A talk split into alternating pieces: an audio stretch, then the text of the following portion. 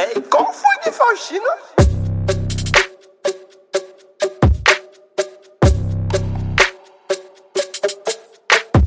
E aí, jovens, aqui é o Faustino com mais um podcast. Dessa vez estou com uma convidada muitíssimo especial, minha parceira das antigas, Laísa Gabriela, mais conhecida nas internets como Gabs. Fala comigo, velho, como é que você tá? E aí, velho? É, eu tô bem, né? Fora o cansaço, mas eu tô bem. Tô aqui persistindo nessa loucura dessa quarentena, trabalhando pra caramba, cuidando de criança, cuidando de casa. Muito surreal pra mim, mas eu tô bem. E por aí, como é que estão as coisas? Tá fluindo, tá fluindo. Ninguém tá passando em, incólume na quarentena, mas a gente já depois de 3, 4 meses a gente já entendeu mais ou menos o que é. Enfim, dias bons, dias ruins, mas a gente vai sobrevivendo e fazendo a parada funcionar. Rapaziada que tá ouvindo aí de casa, antes de qualquer coisa, você pode acompanhar nosso trabalho aí no Instagram, certo? Arroba Faustino Podcast. No Twitter não tem ainda no podcast, mas você vai me encontrar lá como Faustino Beats. Eu falo sobre os episódios sempre que sai por lá. E o trabalho da Gabs você pode encontrar no arroba Gabs, não é isso? Gabs com? Isso. E arroba Laísa Assessoria. Brabo. Laísa Assessoria, trampo profissional, né? E o perfil pessoal é o Gabs, G-A-B-E-H-S. Falei certo? Isso. Falou. Massa. Velho, chamei a Laís aqui pra gente trocar essa ideia sobre os corres que ela faz que hoje em dia envolvem assessoria. Ela tem se envolvido bastante com essa assessoria no meio musical. Mas antes da gente falar sobre o que ela tem feito hoje, queria entender um pouquinho da sua trajetória. Fala um pouquinho sobre como você uniu sua profissão, né? Você é jornalista de formação, como que você uniu isso com a música? Fala um pouquinho dessa caminhada pra gente. Então, é, tudo começou, na verdade, quando eu tinha 17 anos. Eu fui convidada para apresentar um programa de rádio. E eu não fazia ideia de de como era a rádio, de como funcionavam as coisas. Não sabia, não tinha noção de nada. Eu era uma adolescente muito porra louca da vida e essa foi uma maneira de minha tia que era evangélica na época, é, me ver quieta. Então, eu fiquei indo para uns projetos da Igreja Universal tal, e aí fiz esse programa de rádio. Fiquei encantada com, com a comunicação em si com rádio principalmente, sendo que na época eu queria ser engenheira, acho que eu já até te falei isso. E aí, a partir disso, é, foram passando os anos, eu fiz alguns cursos, dei alguns cursos na própria instituição lá. E com 19 anos, eu fui convidada para trabalhar com a até então vereadora Tieron, né? Na assessoria de imprensa dela. E, tipo, para mim foi muito louco, porque eu não estava acostumada a fazer isso profissionalmente. Aí trabalhei com ela, acho que uns três anos. Saí porque eu precisava me formar, precisava ir para a faculdade. Eu queria uma formação, apesar de já trabalhar com isso e tal. Eu queria aprender a parte técnica, não queria só ficar na prática, porque para mim aprender a parte técnica era extremamente importante. Sendo que isso lá em 2012 era muito cobrado. Era muito cobrado mesmo, assim, de profissionais, principalmente de mulheres pretas. Então eu pedi demissão fui trabalhar no call center e aí fui para Unijorge. Foi quando iniciei a faculdade. Iniciei a faculdade de 2012 para 2013. Comecei, comecei mesmo em 2013, mas não comecei por jornalismo. Eu fui fazer publicidade e propaganda, que é outra coisa que eu também sou apaixonada. Só que aí, como no, nos seis primeiros meses, primeiro semestre, jornalismo e, e PP pegavam as mesmas matérias, e eu mudei para o segundo semestre de publicidade eu vi que as matérias não não estavam batendo comigo, sabe? Eu disse, porra, não é isso que eu quero. Não é isso que eu quero, vou mudar de curso. E foi um desafio. Mudei para jornalismo e aos poucos fui caminhando, né? Fazendo as coisas que eu gostava. Eu gostava muito de trabalhar com música, ajudava alguns amigos que tinham banda de rock, com assessoria e tal. E aí estagiei, etc. Consegui o estágio que eu tanto queria na Rede Bahia, depois consegui estágio na prefeitura e por aí fui caminhando. Quando me formei, perto de me formar, né, em 2016, é, se não me engano, foi, foi quando estourou o suicídio. Meu irmão era muito amigo de Baco, meu irmão Ebert, e muito amigo de Mob na época. E insistiu, insistiu que eu tinha que trabalhar com rap, que eu precisava chegar nesse pessoal. E eu não queria porque para mim estar tá na caminhada hip hop era super lazer, sacou? E para batalha, essas coisas eu não queria envolver o lado profissional com a minha vida pessoal, porque para mim não rolava, principalmente porque eu via muito preconceito com as mulheres daqui Os caras eram extremamente machistas, desrespeitosos. Não vou abranger a todos, né? Mas era bem complicada a cena nessa época. E eu não queria, tipo assim, demorei, demorei, demorei, demorei a me envolver nessa loucura toda. E aí acabou que comecei me envolvendo, né? Fui trabalhar com DDH, com, com Diogo e com o Mob. E aí depois fiquei trabalhando só com o Diogo. A gente fez o lançamento de Exu, que foi uma parada magnífica, assim, na carreira de ambos. E daí em diante só foi coisa boa, velho. Assim, eu comecei fazendo assessoria com. Montei uma empresa. Montei uma empresa não, fui convidada a fazer parte da empresa de Beca Vilaça, a Rima Assessoria, junto com ele e com Debs, mas não deu muito certo porque eu, eu queria algo meu, sabe? Porque eu já tinha minha caminhada e aquilo ali era muito mais a identidade de Beca do que a minha. Então eu precisava fazer a minha empresa, as minhas coisas. Então a gente a gente separou e eu fui fazer as minhas coisas e sempre torcendo por elas, tal. E comecei com a LG assessoria, que todo mundo até me abusava. Ah, LG, você tá, tá usando a marca, tal. Eu disse, não, gente, meu nome é Laísa Gabriela. Aí depois virou Laísa Assessoria. E aí, com o passar do tempo, foi. As coisas foram tomando uma proporção que, tipo, que nem eu imaginei. É, eu fui aperfeiçoando meu trabalho, fui estudar mais também, né, para poder entender como é que funcionava o mundo da música. Mudei para o Rio de Janeiro, que foi assim o ápice da minha vida profissional. Mudei em 2018 para o Rio de Janeiro, assim, fui em 2017 já namorando para me mudar. Só que aí eu perdi a minha avó no final de 2017 e isso foi o que me impactou para ir embora de vez, porque para mim eu não tinha mais nada para fazer aqui.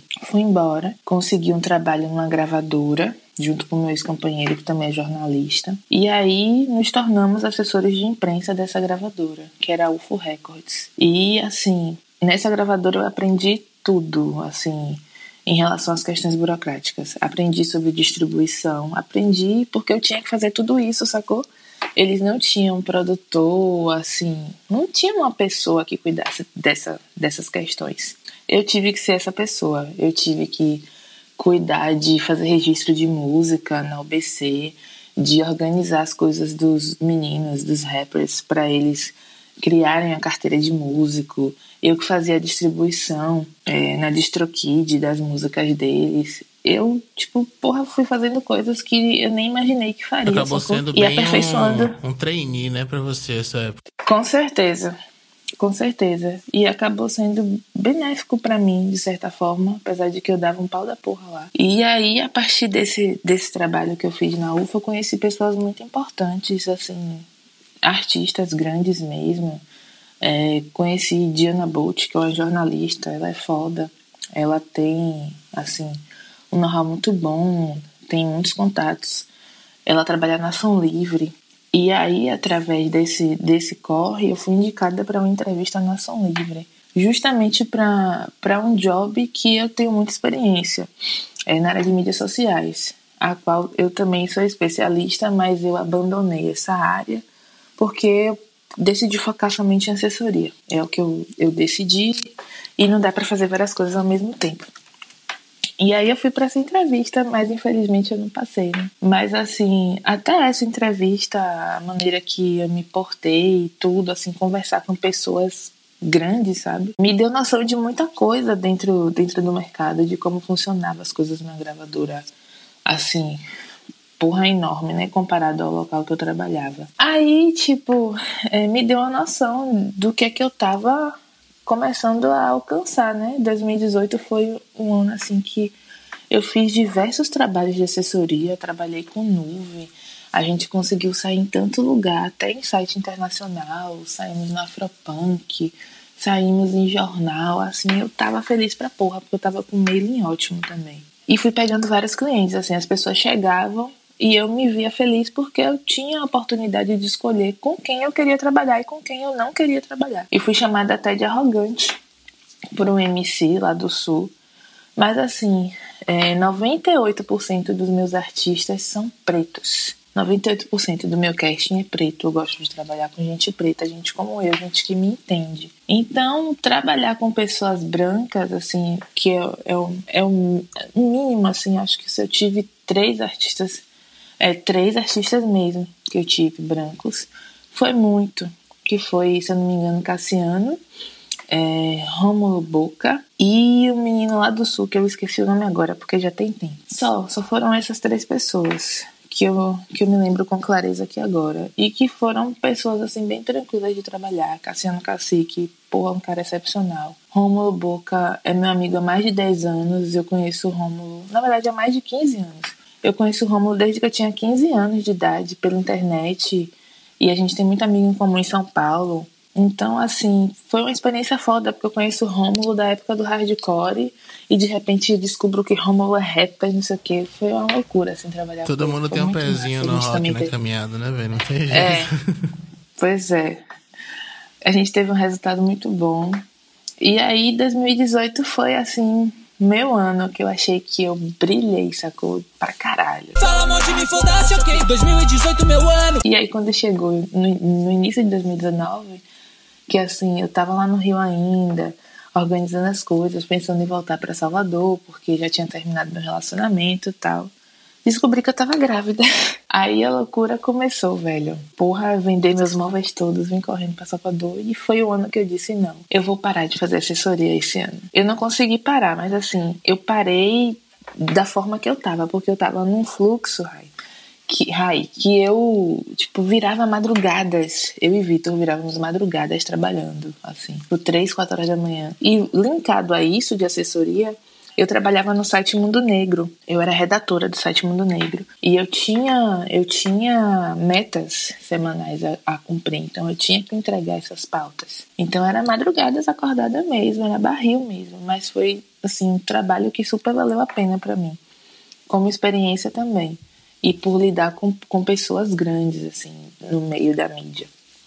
Aí, em 2019, eu parei um pouco, né? Peguei poucos trabalhos, é, peguei o trabalho de Roma em 2019, peguei Lucas Félix, é, trabalhei com Diomedes também, antes de, dessa situação toda que rolou. Então, foi um ano, assim, bem, bem bacana de trabalhos, mas não tanto quanto 2018, porque eu decidi me dedicar à minha filha. Ela nasceu em agosto Aí depois que ela nasceu, tipo, dois dias depois que ela nasceu, eu tava com o computador na cama, lá do hospital trabalhando. e minha mãe, você é louca. Meu Deus do céu. Mas, porra, eu tava workaholic total, velho. Porque eu pensava, eu preciso de dinheiro, eu tenho que pagar as contas, tal. Foi foda. Mas serviu como experiência também. E aí a calmaria foi chegando aos poucos, né? Em novembro eu deixei o site Mundo Negro, fiquei focando só na assessoria mesmo. E fui, fui fazendo minhas coisas, fui organizando tudo aos poucos, fui fazendo as coisas dos meus clientes, trabalhei com você também, né? Trabalhei de novo com Nuve. E as coisas foram fluindo, fluindo, fluindo. Foi então que eu decidi organizar alguns conteúdos, isso esse ano, na verdade. Eu já vinha fazendo isso de alguma maneira e rolou toda essa situação de quarentena eu decidi voltar com os conteúdos, né? Porque na verdade eu já escrevia há muito tempo. Fui colunista do RND, fui editora do RND. Levantei o nome de muita gente aqui de Salvador no rap, né? Muitas pessoas me agradecem até hoje porque a gente sabe que era difícil ser notícia naquela época. Uma galera que não tinha recurso nenhum, que não tinha ajuda nenhuma, principalmente a galera do interior. Então é, é muito foda ver, ver esse reconhecimento pelo corre que eu tive. E hoje em dia ver a galera sendo, sendo mais noticiada também, porque a gente não tinha o espaço que temos hoje. Lá em 2017, hoje a gente tem, por exemplo, a galera sendo falada num jornal foda, que é o Jornal à Tarde, através de Ashley, que é uma jornalista foda no que faz, ela escreve muito bem fala muito bem sobre cultura, ela sempre faz questão de, de pautar, galera. Ashley é muito brava, muito brava. Foi convidada do podcast na última Foi, do aqui. podcast. É foda a gente ter, ter essa galera que, que cola junto, sabe? Que se dedica. Então é bom, querendo ou não, se ver representado nisso. E aí, é, depois desses corres RND, é, passei rapidamente pelo Zona, não cheguei a, a me manter. Não cheguei nem a postar nada. E aí decidi que não ia escrever mais em site de rap nenhum, porque eu tava de saco cheio, não queria saber mais de porra nenhuma. E fui focar em trabalhar, trabalhar, trabalhar, trabalhar. E esse ano voltei a, a produzir conteúdo pelo Agampazan e pelas minhas próprias redes, né? Pessoais. E aí, a partir de uma live que eu fiz com a Nerie, lá em junho, eu decidi disseminar o conteúdo de forma democrática mesmo, assim. Auxiliar essa galera que a gente vê reclamando pra caralho na, no Twitter, velho, o tempo todo. Até gente que tem grana, sabe, para poder investir em assessoria de imprensa. A galera reclamando das mídias de rap, a galera falando que não é noticiado, que isso, que aquilo. E eu, como jornalista de rap, e que conhece praticamente todos os colunistas dos sites dos maiores sites, né, que a gente, a gente sabe. A gente tem um grupo onde a galera se comunica. Então, assim, eu achava um pouco injusta essa cobrança dessa galera, porque eu pensava, poxa, a gente está disponibilizando um conteúdo gratuito para essa galera aprender as coisas e mesmo assim eles não, sabe, não vão em busca da, das coisas e fica reclamando das mídias. Isso tá uma parada muito chata. A gente precisa dialogar de alguma maneira com essa com esse pessoal sabe? Porque também não dá para botar todo mundo no mesmo rolo. E a partir disso, depois dos conteúdos que eu, que eu publiquei e tal, sobre como fazer planejamento estratégico, inclusive a gente ia fazer um workshop, né, em 2017 sobre isso. Verdade. Surgiu a ideia, surgiu a ideia do workshop que eu lancei atualmente, que é sobre como divulgar sua música. E é isso, velho. Tipo assim, fiz um resumão aí, mais ou menos de tudo que aconteceu, porque se for contar é muita, muita parada, velho. Assim, muita coisa, mas resumidamente é isso aí. 30 anos nas costas e muito acontecimento. Que caminhada braba. Você tem um portfólio muito bonito, eu acompanhei uma boa parte dessa caminhada aí, muitos artistas que tiveram alcance muito interessante no trabalho passaram por sua mão. Eu fico observando bastante cena independente. Você falou um pouco da galera que eventualmente dar uma reclamada das mídias de rap. Eu vejo muito os dois lados, sabe? Tipo, eu vejo as demandas que os dois lados ficam gritando assim. As mídias de rap, por exemplo, são pessoas que simplesmente são apaixonadas por isso e se propõem a escrever sobre, né? Não são necessariamente remuneradas por isso. Uhum.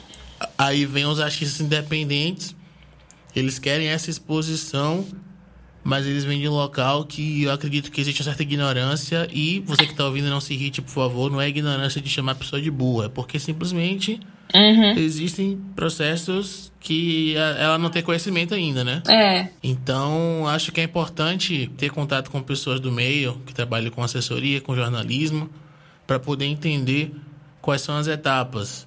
Porque, como eu já falei aqui no podcast uma vez, fazer música é a parte mais fácil. Agora a gente precisa colocá-la na rua da melhor forma. E aproveitando você aqui, autoridade no assunto, não consigo pensar em pessoa melhor para falar sobre.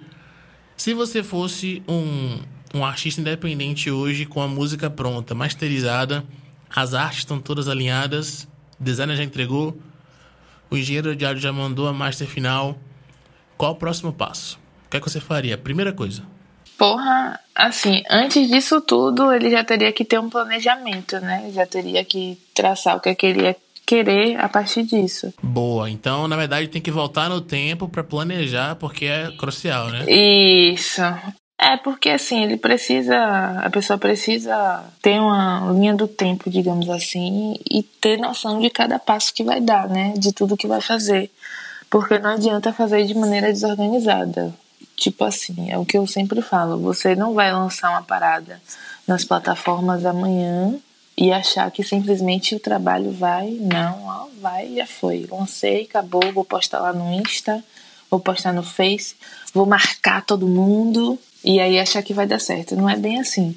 É planejar, é organizar, é pensar no objetivo, é pesquisar o que é que você quer alcançar, é pesquisar qual é o tipo de público que você tem, é pensar em como você vai alcançar essas pessoas e tornar essas pessoas um público fixo, sabe?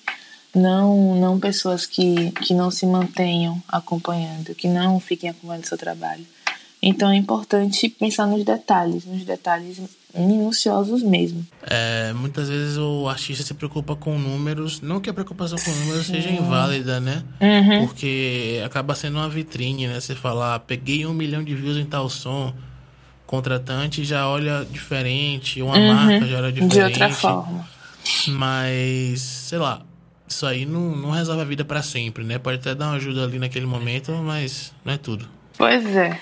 E ainda assim, às vezes números não são nada, porque, por exemplo, tem uma galera que faz as coisas, aí bota um patrocínio lá no YouTube, consegue números, mas quando você vai ver a base de fãs, tipo, só tem lá os views, mas não tem comentários, não tem interação. É, as redes sociais tá toda bagunçada. Então, vai lançar uma música, tem que pensar em tudo. Tipo, como é que vai ser a divulgação nas suas redes sociais? Qual tipo de conteúdo vai produzir? Para onde é que vai mandar o release? O que é que vai ter no release? O que é que você tá abordando nessa música? Qual é o objetivo desse lançamento? Sabe? É pensar, pensar nessas coisas para poder entender o que é que quer alcançar. Entende? Senão não vai rolar, senão vai ser só mais um lançamento que, tipo, seus amigos vão ver, algumas pessoas vão compartilhar tal. E vai ser mais do mesmo é pensar num diferencial, porque a gente sabe que tem uma gama enorme de artistas. É, a cena do rap a gente vê lançamento o tempo todo, todos os dias, todos os dias praticamente, praticamente todos os dias. Então, assim, qual é a diferença dessa pessoa nesse bolo todo aí, sacou? Por exemplo, tô assessorando o New agora, o New lançou um trabalho dia 30, é o single do próximo disco dele. A gente lançou Dorothy. Eu pensei em toda uma questão para poder montar o release de Nil. E assim eu fui em, em perguntas bem estratégicas. É, eu, eu montei esse release dele junto com o Vitor e tipo foi certeiro e tá dando um resultado bem bacana. Após Mário ter feito a distribuição, tá dando um resultado bem bacana que a gente esperava. E, tipo assim, o público dele tá mega ansioso, querendo saber mais sobre a personagem do disco, que ele já tá trazendo uma informação assim sobre essa personagem, sobre a história dela, sobre o que ela gosta. Então, é pensar nessas coisas, o que é que vai atrair o público, o que é que vai deixar o público curioso a ponto de pesquisar sobre aquilo, entende? Ele colocou no disco, por exemplo, algumas referências com o nome de mulheres negras que são importantes mundialmente falando. Então, vamos supor, isso é uma estratégia que vai causar curiosidade no fã, que vai lá pesquisar e que vai entende? E assim vai. Bem legal, mano. Esse lance, da, esse lance das mulheres no nome das músicas, acho que ele tinha feito no Good Smell Volume 1, né? Se não me engano, mas não era com. Sim. Não era com figuras históricas, acho que era com personagens de anime e tal. Sim. E aí é isso, acho. Eu acho que, que o segredo tá nisso daí. Em saber, saber planejar saber o que alcançar, não adianta você lançar por lançar. E assim, vou dar uma dica que inclusive eu tinha até feito um thread sobre isso. Não marque 99 pessoas. Por favor. Não faça isso. Não faça isso. Não faça isso nem no seu Instagram, não faça isso nem, nem no seu Facebook, principalmente, porque a galera não vai olhar, velho. Tipo, se eu sou marcada numa parada, eu, eu não faço nem questão de olhar, assim quando é uma pessoa que eu gosto tal, eu vou lá, deixo um like, mas eu me removo da marcação, porque eu não tenho saco, eu geralmente às vezes nem vejo. Então, tem que pensar nas maneiras e na abordagem também de divulgar esse trabalho, sabe? A pessoa não vai chegar lá no seu WhatsApp, no seu inbox, ó, oh, lancei, lancei um som, tal. É, veja aí, me diga o que você achou, ouça meu som. É algo muito comum que a gente vê, inclusive, no Twitter sabe? Cada qual tem, tem seu jeito de divulgar, né? Depois que a FBC fez aquilo do, do Ouça Meu Som, de, de mandar para todo mundo. Assim, a estratégia dele, né, no, no primeiro trampo que ele lançou, super fluiu, mas assim, nesse último trabalho já não foi a mesma coisa, sacou? Ele, ele é, ficou parecendo uma, uma pessoa chata. Acho que o lance de Fabrício no primeiro é que ele, ele, ele tem uma certa irreverência associada ao trabalho dele. Apesar das letras falarem de temas sérios, acho que a postura dele tem uma certa irreverência associada. E no primeiro trampo deu, deu muito certo porque era novidade e a galera comprou o barulho. Isso. No segundo eu confesso Exato. que eu não acompanhei de perto. Eu também não, não acompanhei tão de perto, né? Nem acordou. Eita. eu também não acompanhei, não acompanhei tão de perto. Mas, assim, acompanhei mais a questão da divulgação. Mas eu não, não cheguei nem a ouvir, nem a ouvir o disco dele. Mas eu percebi que o impacto do, do primeiro foi bem maior do que esse desse último. Tanto é que o outro foi falado em diversos locais e assim, ele foi um caso muito à parte, porque a FBC não tinha assessoria. Ele fazia tudo sozinho. Ele fez tudo sozinho, assim, tudo, tudo sozinho. Eu lembro que quando eu fiz uma, uma matéria sobre esse trampo dele, CSA, o SCA, é, eu estava no avião viajando para o Rio de Janeiro. Tava prestes a voar e eu tava com a 3G ativa. Eu falei para ele: preciso que você me responda tudo agora, porque eu vou fazer essa matéria enquanto eu estiver aqui no avião. E a matéria era justamente sobre o que é que ele tinha alcançado, né? Através desse trabalho, através dessas divulgações que ele estava fazendo. Então, foi uma matéria, assim, de troca de ideias com ele e de pesquisa também por números. Eu fui atrás dos números para ver o que é que ele estava alcançando, o resultado disso. Foi uma matéria muito foda, saiu pela RND. E aí, tipo, foi desgastante fazer, porque eu tava bem cansada no dia. Uhum. Ouvi vários áudios e tal, mas foi muito bacana, assim, deu para mostrar o efeito, né, dele, desse corre que ele fez louco de sair, ouça meu som, ouça meu som, ouça meu som, ouça meu som. Atualmente é algo que eu acho que não, que não cola, sacou? Porque simplesmente a pessoa vai ser vista como chata. Porque já não é novidade, como foi daquela vez. Entendi, entendi. É tipo um cartucho de, de uma vez só, né? De certa forma. Sim, sim. Mas essa situação que você falou do, do avião ilustra também o seu corre, né? Tanto o seu corre quanto o corre do, do MC. Às vezes a gente não tem o luxo de ter um escritório bonitinho para falar sobre a estratégia sim. do lançamento. Então as coisas vão acontecendo meio que no dia a dia, nos áudios do WhatsApp, uhum. recolhendo informação como pode. E queria aproveitar isso para poder puxar a pergunta de como você trabalha com os seus artistas, assim. Tipo, eu lembro que a gente já fez um trabalho junto com o Vibes Volume 1, que deu muito certo também, né? Pra, né pra é, uhum. encher sua bola não, mas são fatos, né, velho? Tipo, o disco é legal, mas eu tenho certeza que não teria ficado no top 50 do, do Red Bull se não fosse com sua ajuda. Então, fica aqui meu agradecimento em público pelo seu trabalho maravilhoso. E também oh. emendando a pergunta de... É, apesar de eu saber, porque já trabalhei com você, mas a galera não sabe. Como é que você faz essa ponte com quem está trabalhando, esse dia a dia aí? Então, é, eu geralmente tento manter contato praticamente o tempo todo. Eu preciso saber de cada passo né, que o artista vai dar. Eu costumo passar para o artista alguns documentos, como você sabe. Pego uma planilha, aí tem lá para a gente organizar o planejamento. É, passo uma planilha de preenchimento de redes sociais, de clipe, de coisas. Passo um documento de consultoria para caso ele tenha alguma dúvida, ele vê o que é que pode servir, o que é que não pode servir. E é muita conversa, muita conversa, muita conversa, muita conversa, porque eu preciso entender é, qual é a mensagem, né? O que é que ele quer transmitir. Uhum. Então, é um diálogo intenso, assim. É, vou dar um exemplo, assim, do, do meu trabalho recente, um dos trabalhos mais intensos que eu fiz, que foi o lançamento do disco de Rômulo, de Rômulo Boca. Rômulo tinha acabado de perder a mãe, né? O disco foi uma homenagem à mãe dele. E tem um, um, uma música, assim, na verdade, que é um áudio da mãe dele para ele antes de morrer. E mexeu tanto comigo isso. Tanto, tanto que, tipo, quando ele me mandou esse material para ouvir, né, com antecedência, eu escrevi tudo de vez, assim. Porque ficou, ficou aquilo, me marcou, sacou? E eu pensava, porra, se isso impactou em mim dessa forma, vai impactar as pessoas, velho, porque uhum. não tem como você ouvir esse disco aqui, não só esse áudio, porque foi um áudio muito forte, mas o disco em si, que cada faixa puxava a outra, não tinha como ouvir aquilo ali não não ser impactado, não não se colocar no lugar dele, sabe? Não entender as visões das coisas que ele passava. E eu fiquei, caralho, assim, foi bem intenso. Então, a gente estava em diálogo o tempo todo, foram três meses, assim, do início do antes do processo, durante o processo, depois do processo, que é geralmente o tempo que eu, que eu levo, depende, né? Às vezes eu pego as paradas assim um pouco em cima, já teve casos de eu pegar trampo um mês antes, dois meses antes, acho que com você foi um mês antes. Né? Uhum. Mais ou menos isso. Então, varia. Hoje em dia eu já não, não faço isso porque eu não tenho condições, né? Devido, devido a Ayana.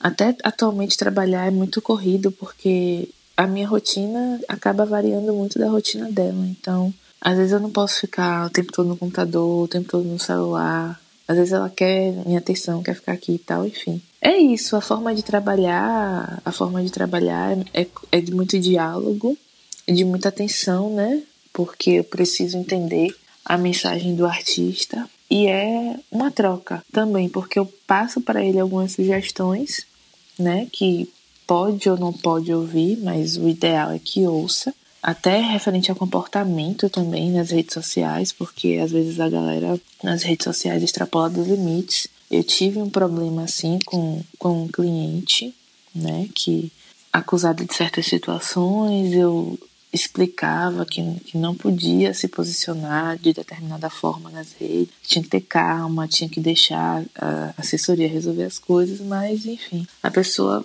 fazia o que queria e quando chegava eu só recebia surpresas assim dos colegas. Gabi, você tá assessorando essa pessoa aqui, essa pessoa postou isso aqui. Eu me senti envergonhada, sabe? eu me senti envergonhada, tanto que eu eu demiti esse cliente porque para mim não tinha condições de trabalhar com uma pessoa que não me ouvia. Uhum. Então é isso. Quer quer ter um assessor de imprensa, esteja preparado para ouvir.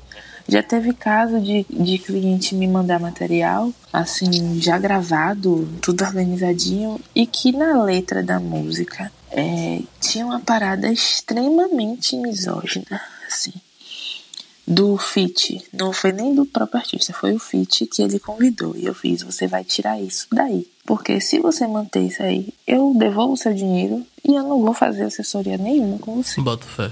Então dê um jeito de tirar isso aí, porque isso está fugindo totalmente do contexto do seu disco. Está fugindo totalmente do trabalho que você quer mostrar. E se você fizer uma parada dessa aqui, mesmo que não seja você falando que seja um feat seu, vai prejudicar você, porque vão dizer, porra, é, não sei quem fez isso aqui, um trabalho lindo, pá, mas aí deu essa cagada aqui. E você vai ser criticado por essa simples cagada. Então, ou você tira, ou a gente não trabalha mais junto. E aí a pessoa tirou, é, deu um jeito, modificou a letra, botou uma parada até positiva, o feat lá dele. Uhum. E seguimos. Mas assim, quando a pessoa não gosta de ouvir, é muito difícil de, de trabalhar com gente assim, cabeça dura. A real é essa, gente cabeça dura. Não, sem dúvida. Essas paradas tem que. Uma vez que você chama um profissional para cuidar dessa parte, tem que confiar, né? Tem que trabalhar em conjunto aí, seguir as dicas, porque senão era melhor fazer sozinho de qualquer forma, né? Se você vai fazer o que você quer fazer. Exatamente, exatamente.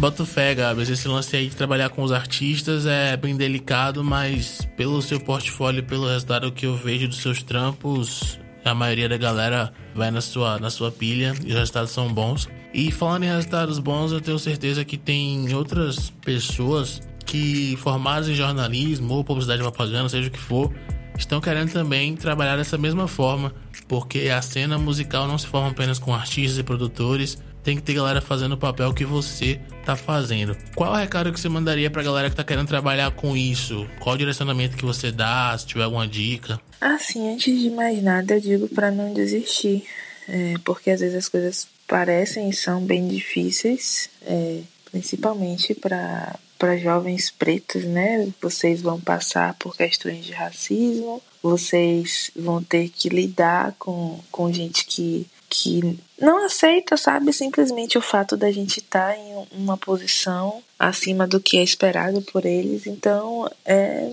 manter a cabeça erguida para saber sair por cima de determinadas situações. Estudar bastante, né? Pelo segmento que você for trabalhar, estudar, estudar, se dedicar, conversar com as pessoas, pesquisar, ir pra rua, não agora, né? Nessa situação da pandemia, lembrando mas eu digo assim, quando passar tudo isso, ir pra rua, sabe, ter vivência das coisas, entender como é que funciona, sabe? Você só vai entender o que é hip hop se você estiver ali vivendo hip hop, se você estiver consumindo também, se você estiver ali pesquisando, se envolvendo, se dedicando. Então, é ideal que você faça isso. É, eu passei um, um, bom tempo antes de, de começar a trabalhar envolvida assim mesmo nas coisas, mas tipo, nunca tive pretensão nenhuma de estar nesse meio, porque, velho, eu via mulheres mais velhas do que eu passando por certas coisas que eu ficava, caralho, eu nunca ter, quero ter que lidar com esse tipo de coisa. E infelizmente, na, na cena do rap, eu passei por questões assim que foram bem complicadas. Eu fui ameaçada é, por um MC uma vez, aí passou depois de dois anos, fui ameaçada por outro MC, que eu tive que ir na DEAN e tudo mais. Foi assim, complicado. Então, foi uma das preocupações que eu tive. Então, o que eu digo é manter a cabeça erguida, ter muito cuidado também onde pisa, ter muito cuidado das pessoas que se aproximam, sabe? Não dá para confiar em todo mundo. Então, essa é bem, assim, esperto pegar a visão das paradas estudar, estudar, estudar, estudar, estudar. A visão que eu dou é essa. Porque não adianta você querer se envolver nas coisas sem você ter um conhecimento de base também, sem você entender como é que funciona a situação. Muito boa visão, boa demais, né? Se me permite, queria adicionar mais uma coisa que eu tava pensando estava pensando na sua resposta da outra questão, se Sim. importar com o trabalho das pessoas que você está envolvida, né? Você falou sobre o trampo do Rômulo, que você ficou profundamente tocada. E eu acho que grande parte do sucesso tá nisso, né? Você trabalhar com música que você acredita. Exatamente. Se você trombar com algum, algum trabalho de alguém que você não tá, não tá encaixando ali, de repente avaliar se realmente vale, né? Mergulhar nesse trabalho. Exatamente. Assim, eu, eu tenho essa questão comigo, né? desde que eu comecei a fazer assessoria. Assim, o, o, meu primeiro grande boom, né, como você e a maioria das pessoas sabem, foi o, o primeiro disco de Diogo. E eu me envolvi nesse trabalho por ser candomblessista, porque nele também tinha pessoas envolvidas, pessoas que eu respeito muito, por exemplo, Xarope, né, que é uma pessoa que na época era, era peso dele e tal, estava envolvido nesse projeto. Tinha outras pessoas que eu conhecia, né, é, David Campbell e tal, então, porra, foi foda estar tá envolvida em algo que era sobre Exu, apesar de Diogo não ser candomblessista e tal. Mas era sobre Exu e Exu na minha vida tem uma importância magnífica. Eu sou comunicadora, Exu é isso, Exu é comunicação, Exu é a boca que tudo come. Então, para mim, estar tá envolvida naquilo era muito além de trabalho, sabe? É, então, eu precisava entender como é que funcionava tudo e fluiu porra de forma muito foda. Então, é se envolver mesmo, sabe? Se você quer fazer algo, você vai pegar um trampo com alguém, não adianta você pegar de forma superficial, pegar para empurrar com a barriga, pegar para não se dedicar, correndo até o risco de queimar, sabe, a própria imagem como como profissional. Então, não faça nada sem que você, se você não tiver interesse, não faça, sacou? Não adianta fazer por fazer. Você tem que fazer e se empenhar naquilo que você está fazendo. Porque quando você tem empenho, você é, é, ganha, você consegue muito mais, alcançar muito mais coisas. E aproveitando isso, Raí, uma situação, por exemplo, teve um trabalho com você que eu peguei, que você certamente lembra, que foi bem na época que eu, que eu perdi Piaget, foi um pouco antes de eu, de eu descobrir a gravidez. E eu cheguei a falar com você, você lembra? Eu estava empenhadona nesse trabalho, uhum. inclusive, mas eu fiquei com depressão, eu fiquei muito mal de uma maneira que eu nunca havia ficado na minha vida e eu tive que falar para você. Ó, oh, aí aconteceu isso, isso, isso e isso. Lembro, lembro. Eu estou sem condições. Foi, foi uma época, assim, fodida, sabe? Mas eu fui sincera com você. Então, assim, é o que eu falo pro profissional. Tá rolando alguma coisa? Aconteceu alguma situação? Não tem condições de fazer? chega para o cliente e conversa, porque o cliente não tem como adivinhar o que você está passando, sabe? O cliente não tem nada a ver com seus problemas, apesar de você estar tá passando por eles, mas precisa dar uma satisfação, precisa deixar ciente, sabe, para não atrapalhar o planejamento do cliente. Então, é pensar aí em várias, em várias questões para poder manter a parada no lugar. Com certeza, acho que esse diálogo de forma aberta aí é a base de tudo, né? É, não é nem questão de necessariamente por questões pessoais, se for algo muito grave, que nem aconteceu com vocês, tipo, fala, uhum. beleza, eu preciso parar tudo, não vou poder te atender agora, cai isso, isso e disso. Uhum. E, tipo, a gente tem relação profissional, mas tem de amizade também. Então você me largou essa ideia. Sim. E. Mas de qualquer forma, velho, ser transparente na relação profissional. Não empurrar as paradas com a Sim. barriga, porque você fala, não, eu faço, aí chega na data, não tá pronto, fica feio para todo mundo, né, velho? Exato. Tem que ter essa responsabilidade, né? Com tudo que vai fazer e o cuidado também de se, de se planejar ali dentro das coisas que tem para fazer do cliente, determinar datas, tudo bonitinho, tudo organizadinho, porque você vai, vai organizar as coisas das pessoas, mas você precisa estar organizado. Né? Eu já estava até conversando sobre isso com, com Gemini, planejadora que eu tô fazendo isso, né? Eu, eu, planejo também, né? A carreira das pessoas, o lançamento, na maioria das vezes o lançamento, porque eu não, não tenho. É, não tô pegando trabalhos completos, porque não tenho mais condições como antigamente. Então eu pego alguma coisa ali parcial tal. Às vezes divido com outra pessoa justamente por não ter mais as condições que eu tinha antes. Hoje em dia, minha rotina depende da minha filha. Então, às vezes, eu faço um planejamento diário e o planejamento cai pra caralho, porque a Ana aqui, meu filho, tipo, a gente mudou de casa, tá uma loucura. Então eu parei de me cobrar nesse sentido porque eu sou mãe, porra. Então eu não posso fazer as coisas de acordo da forma que eu quero. Se a minha filha, tipo, vai dormiu agora, ela acordou aqui nesse instante com a gente conversando. Eu não vou determinar a hora que ela vai acordar, a hora que ela vai comer. Às vezes eu planejo as coisas, mas ela não quer aquilo naquele horário, então vamos nessa, sacou? Então eu já não me cobro tanto em relação a isso. Mas se você é um profissional, que você não tem filhos, você não tem tanta preocupação assim, mantenha a sua vida organizada, mantenha as suas coisas organizadas, porque senão você vai ter dificuldade de organizar a carreira, os lançamentos, as coisas das pessoas. E isso provavelmente vai atrapalhar seu trabalho. Visão tá dada. Se você tem total controle do seu tempo, não o desperdice, por favor. Exato. Queria fazer a ponte para já que a gente está falando de música, a gente está falando de uma, de uma, visão bem profissional dessa parte de música, mas assim como você falou na parte do disco do Rômulo, música toca a gente e música também forma nosso caráter nos nossos anos de crescimento. E eu queria saber de você, é, na parte de música, hoje você atua no rap, mas quais foram os gêneros que você ouviu durante infância, adolescência? O que é que formou sua criação musical? Porra, eu cresci ouvindo rock e MPB. E rap também. Assim, o primeiro, primeiro rap que eu ouvi na vida foi Racionais. Então, assim, ainda mais nova, eu não ouvia tanto rap. Meu pai é, tinha muitas fitas de rock, tinha fitas de Megadeth em casa, é, tinha alguns discos de Raul Seixas, outras coisas. Eu tive um, felizmente eu tive uma, uma herdei essa coisa aí dele, né? Essa questão em relação à música. Ele ouvia muitas coisas. Perdi meu pai muito cedo. E a MPB foi o lado de minha mãe.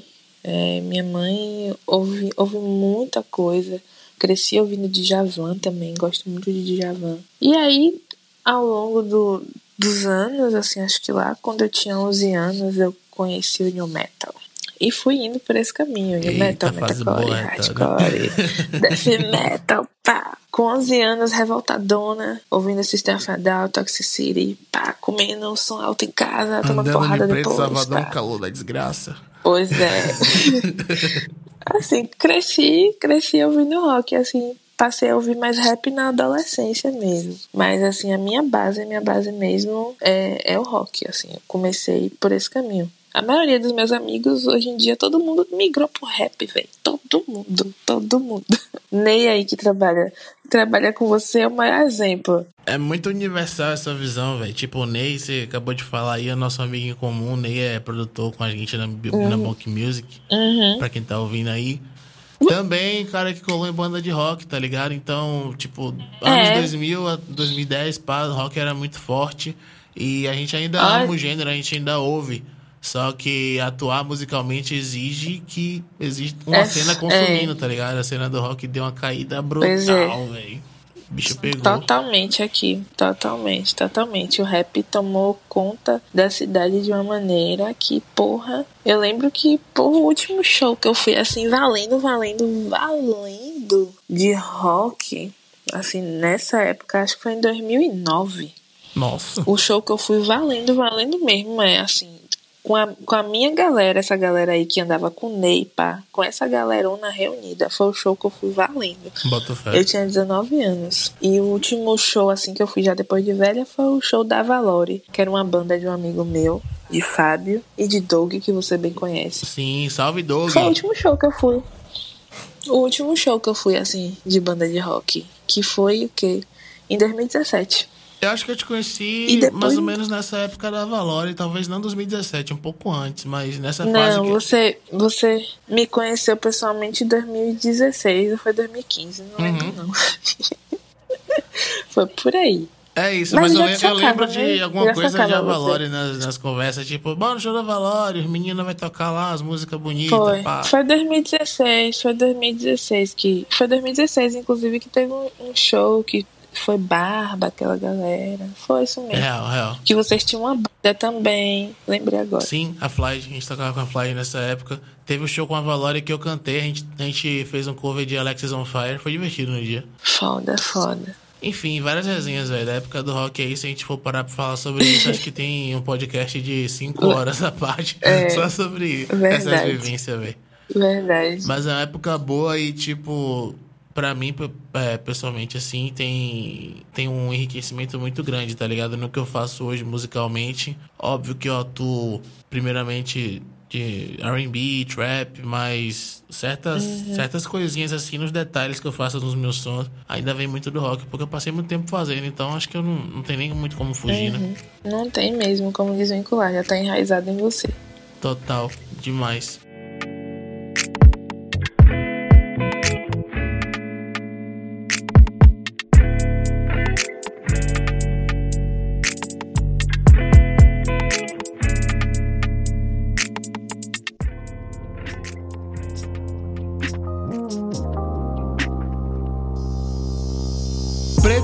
Gente tá vivendo esse momento de pandemia mundial, quarentena, é, maioria de nós aí forçada a ficar em casa nesse tempo e os artistas estão tendo que se reinventar na ausência de shows. Você, como pessoa que trabalha com assessoria, é, você tem alguma visão para passar para a galera que está nesse momento aí? O que é que eles poderiam fazer para poder utilizar melhor esse tempo? Aproveitar esse tempo, né, que a gente não, não tem noção, né, de quando isso acaba. Pensar em planejamento, assim, lindamente eu digo isso, até dando risada. Porque a galera quer fazer as paradas e lançar no outro dia, velho. Tipo, essa, essa coisa de fazer tudo instantaneamente, sabe? E entender que não vai dar certo, vai fazer a parada, vai ficar frustrado, e aí vai culpar o caralho a quatro, mas esquece de olhar que fez uma parada sabe? Às vezes tem até qualidade, mas faz as coisas de qualquer jeito não dá certo. Então, pense dez vezes antes de, de lançar aquela música que você tem aí na sua gaveta. Que você tem aí pronta, já mixada, masterizada, bonitinha. Boa, boa. Ouça esse podcast Ouça bastante. Sempre que você pensar em fazer alguma besteira ou lançar um material de qualquer forma, pense, pense, pense, pense, organize, se planeje. Estou me sentindo atacado, dona Leisa Gabriel. Estou me sentindo atacado. Estou cheio de som aqui pra soltar amanhã e não posso. Tá dando gatilho. Ah, Para de me dar bronca. É... Tô gastando. É, é ir com calma mesmo, velho. Sabe? É ir com calma, porque, assim, as pessoas estão consumindo muita coisa, né, agora na quarentena. Demais. Assim, todo mundo tá, tá produzindo muito, assim, isso, isso é, fez com que as pessoas se descobrissem. Eu mesmo, eu, eu sou uma jornalista que sempre teve horror a, a, a ser filmada. Na faculdade, o meu TCC, eu nem, nem queria aparecer. Sempre que rolava entrevista, alguma coisa, eu direcionava para minhas amigas, para Winnie, Ruben tal. Eu nunca queria aparecer, porque eu tinha vergonha. Primeiro porque eu era uma mulher preta e gorda, eu pesava 130 quilos emagreci devido a uma cirurgia. Pode crer, essa é parada dessa caminhada que a gente nem falou, né? Pois é, eu morria de vergonha de aparecer na frente das câmeras porque eu sofria muito bullying, mesmo até na faculdade eu sofri bullying. Passei várias situações de racismo e de gordofobia. Então, assim, eu nunca quis aparecer nas câmeras. E a quarentena me deu essa, me deu essa liberdade. Eu fiz essa live, né, com o Nerie, que foi assim, o que me fez perder a vergonha. E eu aprendi a falar em público, velho. Eu acho que se fosse antes disso, eu teria vergonha de estar gravando esse podcast aqui com vocês, sabe mesmo? Boto fé, Porque eu era tímida eu era tímida pra caramba, era tímida nesse nível, assim, de pensar, porra, vão, alguém vai me ouvir e tal. E eu fui perdendo a vergonha, serviu pra, pra me descobrir de certas coisas, para poder desatar certos nós que estavam em mim. Então acho que a galera pode aproveitar esse tempo ocioso, assim, forçadamente, né, ocioso. Uhum para poder se descobrir, né? Uma coisa que vou falar nela de novo. E a menina planejadora postou essa semana sobre autoconhecimento. Galera, vão no perfil de Bia. Bia é uma menina assim, jornalista foda, que eu gosto muito dela. Qual a arroba dela? Ela foi que nem Ashley, foi arroba Gemini, a Geminiana Planejadora, no Instagram. Boa.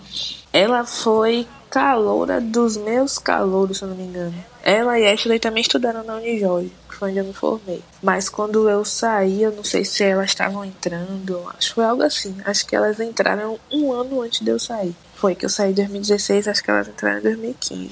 Assim, tem muita gente produzindo coisa muito boa, sabe? É uma galera que trabalha com rap. É, Bia tá numa caminhada foda. Ela escreve sobre, sobre planejamento. Também ela fez uma matéria foda pra galera do Rap 071, que é o site que ela é colaboradora. E que eu quero dar um, um salve também, porque assim, a galera foda, Pedro, velho, Gabriel, os meninos. Pedro é barril, Pedro boa. é barril, gente boa. E aí, eu trabalhei com ele no Bahia. Ele é muito gente boa mesmo. e aí, pra não fugir do pensamento, é, façam isso, velho. Olhem para si, vejam o que é que vocês podem podem fazer de melhor, o que é que vocês podem colocar para fora que vai ser benéfico é, na sua vida pessoal, na sua carreira, sacou? É colocar em prática também as coisas, é pensar em maneiras de se aproximar do seu público, é tentar fazer engajamento nas suas redes sociais, sabe? É dialogar com o público, é ouvir o público, é entender o que é que seu público gosta, sabe? Dentro das coisas que você faz. Porque você faz música não é só pra, pra expor, né? Não é só pra, pra extrair o que tem dentro de si, mas provavelmente com o objetivo de alcançar determinadas pessoas que vão ser tocadas pelo que você tá fazendo. Por exemplo, você é artista, você sabe que as suas músicas, porra, teve uma, uma música sua que, que você me mandou desse seu último trampo que eu fiz, caralho, velho, você tá descrevendo aí a porra da minha situação. Não sei se você lembra que eu te falei lembro, isso. Lembro. Eu fiquei, caralho, que porra é essa, velho? O que que tá acontecendo? Você me mandar a música que tava descrevendo a minha situação com meu ex-companheiro. Eu fiz, ah, velho, qual foi? Aí tava aqui em casa, não é possível. Ele veio aqui em casa, veio o que que tava acontecendo. E, porra, a música me impactou pra caralho, que eu fiquei no repeat ali, ó vários dias com essa música. Então, assim, acho que um, um, erro muito grave que essa galera comete é esse, de não se aproximar do público tanto, sabe? De não conversar. Não vou puxar sardinha porque você é meu amigo, mas você é um artista que é um bom exemplo nisso. Você dialoga muito com o seu público, assim, no seu Instagram, no seu Twitter. Oh, no Facebook eu não posso dizer porque eu não acompanho tanto. O que é Facebook? Mas Nil também não, conversa muito. É Facebook. Pois é. não sei o que é. O Nil também conversa muito com a galera no Twitter. É, eu vejo uma galera muito massa sempre ali no Twitter, é, dialogando, conversando, é, postando postando enquete, sabe? Então é interessante essa, essa aproximação. Acho que quanto mais eles, esses artistas puderem fazer isso, por mais que pense assim, ah, trabalho de formiguinha na porra, não sei o quê. Eu trabalho de formiguinha porque nada cai do céu, não, velho. Eu não. Eu não. Eu não caí do céu simplesmente na posição que eu tô hoje. Eu tenho 30 anos, assim, muito bem vividos, mas foi pau viola, sabe? Tipo, 13 anos trabalhando com comunicação, mas me fudi bastante, desculpa a expressão. Tá me fudi bastante, tive que ralar. Tá tive que ralar pra caralho, sabe? Então, assim, vai mesmo fazer isso, velho troca ideia, sabe? Conversa com seus amigos, pede opiniões, porque às vezes você tá fazendo uma parada e você acha que tá. E às vezes tá uma merda. Vai ter aquela pessoa que vai ser sincera com você, sacou? Vai ter gente que vai querer te agradar, não, isso tá lindo, não sei o quê, mas vai ter gente que vai ser sincera com você, que vai te fazer pensar e repensar sobre aquilo que você tá fazendo. E é ter cuidado também em filtrar as opiniões. Então é isso. É, é a, a, dica, assim, vamos dizer, final de tudo que eu dou. Família, só visão grandiosa. Eu fico até com vergonha de acrescentar umas paradas, porque Gabi é uma visão ambulante. Mas tem duas paradas no meio que você falou Eu queria só agregar. Primeiro, uhum. é, eu queria puxar com a parada que você falou mais cedo no podcast da vivência, né? Já que a gente não pode ir pra rua buscar a vivência, virtualmente tem algumas vivências. Você mesmo fazendo a live, é, você conseguiu ter esse aprendizado e meio que perdeu a, a vergonha de falar em público. E hoje o podcast já não é uma parada que te traz ansiedade, sacou?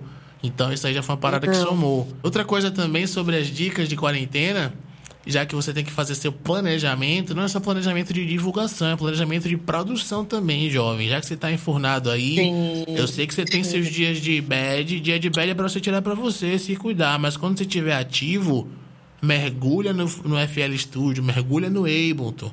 Pega seu mic, se tiver seu home studio, grava alguma coisa. Se não tiver um home studio, se puder ir na casa do parceiro, um em uma pessoa, certo? Não é pra aglomerar a família toda no home studio e fazer bagunça, não.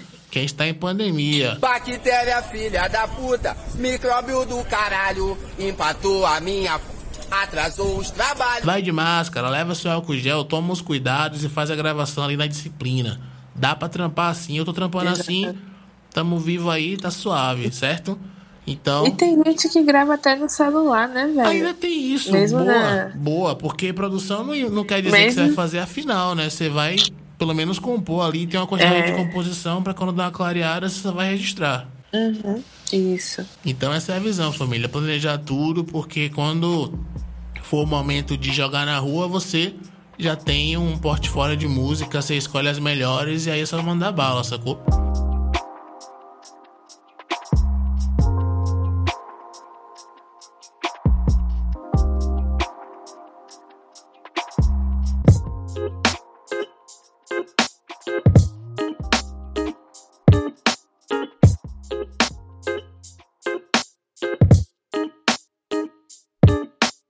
Falando em planejamento, nossa maravilhosa convidada Gabs está com um workshop na rua que vai chegar muitíssimo em breve e vou passar a palavra para você para dar os detalhes. Como é que vai ser isso aí? Então, é, como eu falei mais cedo, né, esse workshop é voltado para artistas independentes que não tem, não tem condição de, de arcar com assessoria e que precisam entender o papel da assessoria, né, precisam entender a importância da assessoria de imprensa na vida de um músico, na vida de um artista.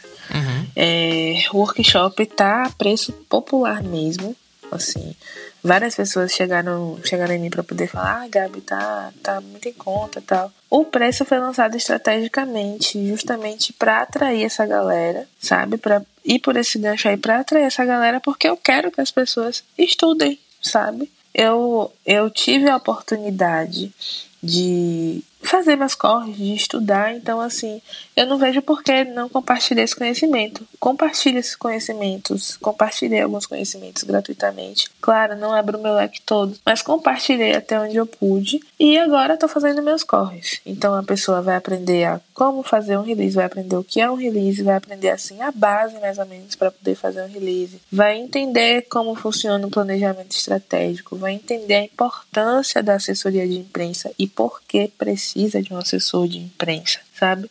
O artista não vai, não vai assumir o papel do assessor de imprensa, não é isso, não é sobre isso o workshop. Uhum. É para que ele entenda a importância do assessor de imprensa na carreira dele e para que ele pense em investir no assessor de imprensa, porque assim, tem dinheiro para pagar beat, tem dinheiro para pagar produtor, tem dinheiro para fazer besteira, tem dinheiro para fazer o caralho, mas por que não pensar num assessor de imprensa? A gente vê aí artistas, porra velho, grandes dando vacilo, sabe? De, de não ter ali uma, uma um assessor por perto para orientar artista, então, jogador de futebol, né? Exato. Ter, ter dinheiro exato. nas mãos não significa então, nada às vezes. Pois é. Então, é, é mais para isso, tá? A preço popular, 50 reais. E também estou disponibilizando seis bolsas no momento. Eram cinco, mas a gente recebeu uma doação essa semana. Obrigada, Jéssica Balbino, que disponibilizou para uma mulher preta essa bolsa. Então, temos seis bolsas no momento. Eu tô com, com o formulário aberto para preencher, para a galera preencher, de bolsas. É um único, alguns, alguns critérios, né? Pelo menos, por exemplo, não ter um lançamento. É mais para a galera que é independente mesmo, que assim não sabe para onde vai, sacou? Uhum. E que precisa de fato desse workshop. Então, pra galera que quer doar outras bolsas, pode entrar em contato comigo através do Laísa Gabriela Assessoria, gmail.com, para que a gente possa possibilitar outras pessoas, né, de estar tá fazendo esse workshop através das bolsas. Então, o que eu espero é, dessa galera que está fazendo o workshop é que consigam se desenvolver, né? Um pouco mais, pelo menos, pelo menos organizar melhor os próximos lançamentos. É sobre isso, família. Então, você que está ouvindo aí, é o seguinte: a Preta chegou aqui no podcast e deu um bocado de game gratuito para vocês, várias visões, certo? Mas a gente vive no sistema capitalista, a grana é uma parada necessária. A Ana tá aí esperando as condições, os cuidados. então tem que ser realista, certo? Cara. Quem quiser aprender mais aí, chega no workshop da Preta, o preço tá acessível. Se não puder dar esse preço agora, divulga, que é uma parada que com certeza vai ajudar muita gente. E eu arrisco dizer que é o primeiro de muitos ou tô falando besteira? É o primeiro de muitos. Pode ter certeza que é o primeiro de muitos. É o primeiro de muitos. Inclusive, precisamos conversar. Precisamos conversar. Não vamos falar isso agora. É. Mas vamos fazer umas paradas. Vamos fazer umas paradas aí. Deixa a galera no é, mistério. É, vai fluir. Nessa quarentena, é, esse workshop acabou sendo, sendo uma total surpresa. Porque eu não, não tinha nenhuma ideia de que eu deveria fazê-lo, mas apesar de estar com clientes, estar trabalhando e tal, a gente sabe que a situação está bem apertada, né, para todo mundo. Eu tenho uma filha que tem um pai presente, é, que me ajuda sempre que pode e tal, minha família também está sempre por perto. Porém, eu moro sozinha, né, com a Ana, pagar aluguel, etc, etc, etc. Então, mamãe tem que correr, né? É, mamãe quer tudo de melhor para a filhinha. Então, pensei em trabalhar. E aí foi quando Francine, é, minha amiga, que é designer e produtora cultural, conversou comigo e me deu a ideia, né, de, de realizar o workshop. Ela fez, oh, amiga, você tá passando tanto conteúdo bom e tem muita gente que não dá valor nenhum a isso. Então, bora aplicar isso de uma maneira que você consiga reverter isso pra, pra você, sacou? Financeiramente, porque você precisa de grana, precisa trabalhar tal bora fazer isso. E foi aí que, que surgiu da gente planejar o workshop, organizar tudo em praticamente um dia. E estamos no processo, né, de divulgação, de, de conversa com a galera, com a galera que já está inscrita. A gente passa dicas diariamente, troca ideia. Tá muito bacana, eu tô muito feliz, assim. Foi além do que eu, do que eu esperava. Então, que as coisas continuem fluindo, né, positivamente, graças ao Orixá. Graças, graças. Animal, velho é isso. Tipo, o profissional precisa de capital para fazer sua vida girar, para poder investir sua carreira. E o artista, dentro das possibilidades, esses 50 contas às vezes é. É puxado. Sei lá, um lanche vezes... que você pede para uma pessoa. É, tem situações que é puxado, mas tem outras situações também que às vezes você gasta 50, 100 sem nem ver, tá ligado? Pois então, é. se você conseguir separar esses 50 conto aí para poder virar uma página para um capítulo da sua carreira onde você vai entender melhor seus processos, é uma grana muito bem investida. Esse é o verbo. Investir, Investir não é gasto. Investimento, Exato. certo? O workshop da Gabi está na rua, família. Se inscreva lá, procure saber, certo? E é com essa nota aí, dessa visão do workshop, que eu queria agradecer a presença da Leisa Gabriela, jornalista, faz um trampo muito incrível no rap já há alguns anos. E perguntar a você, querida, como é que o povo te acha nas mídias sociais, né? O formulário tá nas mídias sociais, mas que mídia social é essa?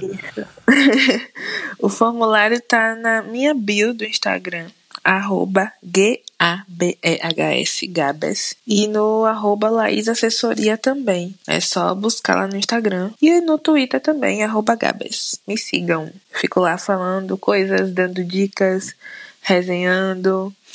É isso. Postando foto de Ayana. Gabes está no Instagram. Eu também estou com arroba Faustino Beats. Meu podcast tá lá como arroba Faustino Podcast, porque eu não sou pessoa muito criativa e tal, com preguiça de botar nome. Vai ficar por aí mesmo, certo? Muita gratidão para você que ouviu até aqui.